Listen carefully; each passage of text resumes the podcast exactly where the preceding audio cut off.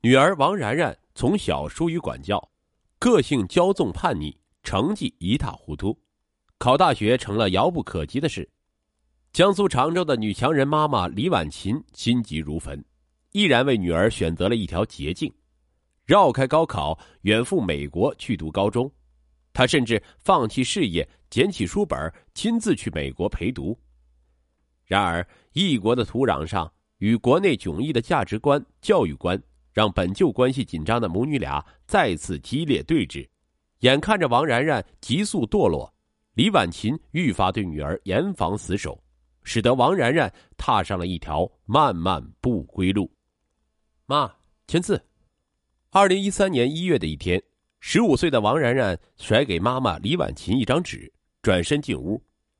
李婉琴一看是女儿的期末考试成绩单，除英语刚及格以外，其他科目都红灯高挂，他不禁深深叹息。李婉琴一九七零年出生于江苏常州农村。一九九二年，他从上海一所大学化工专业毕业，进入上海一家化工企业工作。一九九六年，他辞职回到常州，在当时的男朋友与他大学同专业的学长王学林的支持下，创办了一家油品有限公司。一九九七年，两人结婚之后，公司人事变动，一度风雨飘摇，夫妻俩咬牙经营。一九九八年，二十八岁的他生下女儿王然然。此时，公司才从震荡中缓过来。李婉琴刚出月子，就狠心断了母乳，将女儿丢到农村父母家，和丈夫全身心的投入到工作中。两位老人对王然然极尽宠爱，王然然逐渐养成了娇惯任性的个性。二零零三年，公司经营的红红火火，心有亏欠的李万琴立即接六岁的女儿来常州读小学，父母也跟着过来照顾外孙女。眼见公司要扩大规模，她和丈夫频繁加班和出差，依然没有时间来管女儿。王然然上小学后，心思全部在学习上，书包里尽是漫画书。五年级期末考试，他数学只考了三十九分。面对李婉琴的质问，他振振有词：“别人都是爸妈陪着学习，我自己一个人搞学习，当然只能考他们的三分之一了。”李婉琴被怼的是哑口无言。在外公外婆的纵容下，王然然越发放飞自我。她酷爱漫画，常常作业都不做，偷偷在纸上临摹漫画人物。上初一后，她旷课跑去参加漫画展，老师告状告到家里，李婉琴狠骂了女儿一顿。王然然瞪眼睛：“小时候你们不管我，现在凭什么管我？当漫画家是我的理想，不像你只知道赚钱。”李婉琴恼怒道。我辛苦赚钱，还不是为了你？当漫画家，你去看看，有几个漫画家能吃饱肚子？李婉琴再也无法坐视女儿沦落。二零一一年秋，她将资产千万的公司交给丈夫打理，又将父母送回老家，每天亲自开车接送女儿上学放学，躲在教室外看女儿上课，晚饭后贴身监督她做作业。王然然一再抱怨说，她不给自己一点空间。要什么空间？现在竞争那么激烈，你只有考大学一条出路。李婉琴的口气丝毫不容商量。可任凭李婉琴再三折腾，换了无数个培优班，王然然的成绩始终不见起色。这时，身边不少朋友陆续送成绩不好的子女出国念书，还建议他考虑一下。李婉琴并未在意。二零一二年春节后，他翻看女儿书包时，发现了女儿画的一叠漫画。当着女儿面，他撕了个粉碎。王然然与他大吵一架。这年中考，王然然连普通高中的分数线都没考上。李婉琴四处送礼托关系，才把女儿送到常州市一所重点中学。之后，李婉琴再次打起精神，一口气给女儿请了四个家教。然而，一个学年下来，看到女儿如此狼狈的成绩单后，他还是泄了气。二零一三年二月的一天。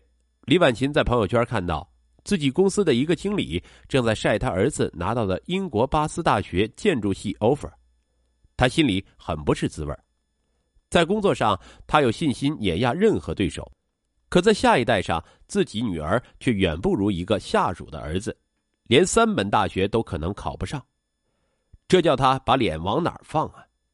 他突然想起之前朋友的建议：如果逃出国内重围，换个新环境，女儿的人生或许就会不同。很快，她和丈夫商量决定，绕过高考，送女儿去美国读高中。为女儿设计好后，李婉琴拿出来一堆英语教材，告诉女儿：“妈妈要送你去美国读高中，你抓紧时间学英语。”王然然炸毛了：“我没想出国，也没给你替我做决定的权利。”王学林把女儿拉到一边说：“然然，你不总说要自己的空间吗？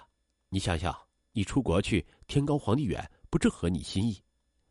王然然若有所思，之后竟认真学起英语来。李婉琴看在眼里，更觉得自己做了个正确的决定。准备了近一年，督促女儿在培训机构强化训练了几期后，二零一四年六月，李婉琴通过中介机构为女儿成功申请了位于美国加州的一所私立中学。八月下旬，就在王然然准备出发去美国时。意外的发现，李婉琴也收拾好了行李。然然，妈妈不放心你在外面，就提前办好了旅游签证，跟你一块去美国。李婉琴慈爱道：“妈，你说笑吧？”王然然蒙住了。当然是真的了，妈妈哪舍得你一个人去那么远的地方啊？李婉琴笑脸盈盈。爸，之前你不是这么说的。王然然悄悄向王学林抗议。哎，没办法，我跟你妈反复说过，是时候放手了，但她不听啊。算了，你也理解一下你妈，她还不是为你好。王学林安慰他道：“尽管有诸多的不情愿，八月底，王然然还是在李婉琴的陪伴下，和他一起登上了前往美国的飞机。抵达加州后，李婉琴和女儿住进了中介机构帮他们安排好的寄宿家庭里。”加州这所私立中学是一所走读高中，学习气氛严谨而不失轻松自由。摆脱了国内学校高强度的学习，王然然感觉自在了许多，学习劲头十足。美国的高中并不分文理科，还开设了包括艺术、体育在内的多种学科，他如鱼得水，一口气选修了好几门他喜欢的课程。与此同时，热情外向的王然然也交到了一帮新朋友。每逢周末，他常常相约去骑行加州一号公路，畅游蒙特利海滩，观赏赫氏古堡。他沉浸在这全新的世界中，又画起了自己钟爱的漫画。然而，李婉琴看到的却是没见孩子好好搞学习，更明目张胆的玩开了。难道我送孩子来美国就是来玩的吗？李婉琴自我反省，也多次提醒女儿要以学习为重。王然然本打算好好学习，可一听李婉琴的话，又把书本丢到了一边。十一月的感恩节放假一周，王然然打算跟学校社团去奥克兰参加一个画展。不行，你得抓紧时间复习。你是来美国学习，不是来玩的。李婉琴坐不住了，妈，这里是美国，你为什么开口闭口还是学习？我都跟人约好了，活动上我还要发言呢，临时不去怎么行呢？搞不好以后再有活动都不叫我了。王然然满腹委屈，不叫你正好，你也该收心学习了。李婉琴一脸的不容商量。王然然坚持要出门，李婉琴收走他的手机，硬把他推进房间关起来。随着时间一分一秒的过去，王然然大哭起来。房东闻声来劝，李婉琴仍无动于衷。几天后，王然然失魂落魄的回到家中，冲着李婉琴大吼。他们生我气，不理我了，说以后也不来叫我了。你的愿望实现了。李婉琴皱眉道：“然然，总有一天你会明白妈妈的苦心的。”接下来的时间，李婉琴开始研究美国和欧洲名校的录取规则，制作成表格，督促女儿做准备。王然然完全没走心。这天刷网页时，李婉琴惊叫了一声：“天哪，在美国有那么多人吸大麻！”同性恋竟然都是合法的，哎呀，太不像话，太乱了！然然啊，你可千万不能学坏呀！王然然嗤笑一声哼我又不是三岁小孩这点分辨能力还是有的吧。女儿就在自己眼皮底下李婉琴依然十分紧张她没事就跑到王然然学校附近溜达。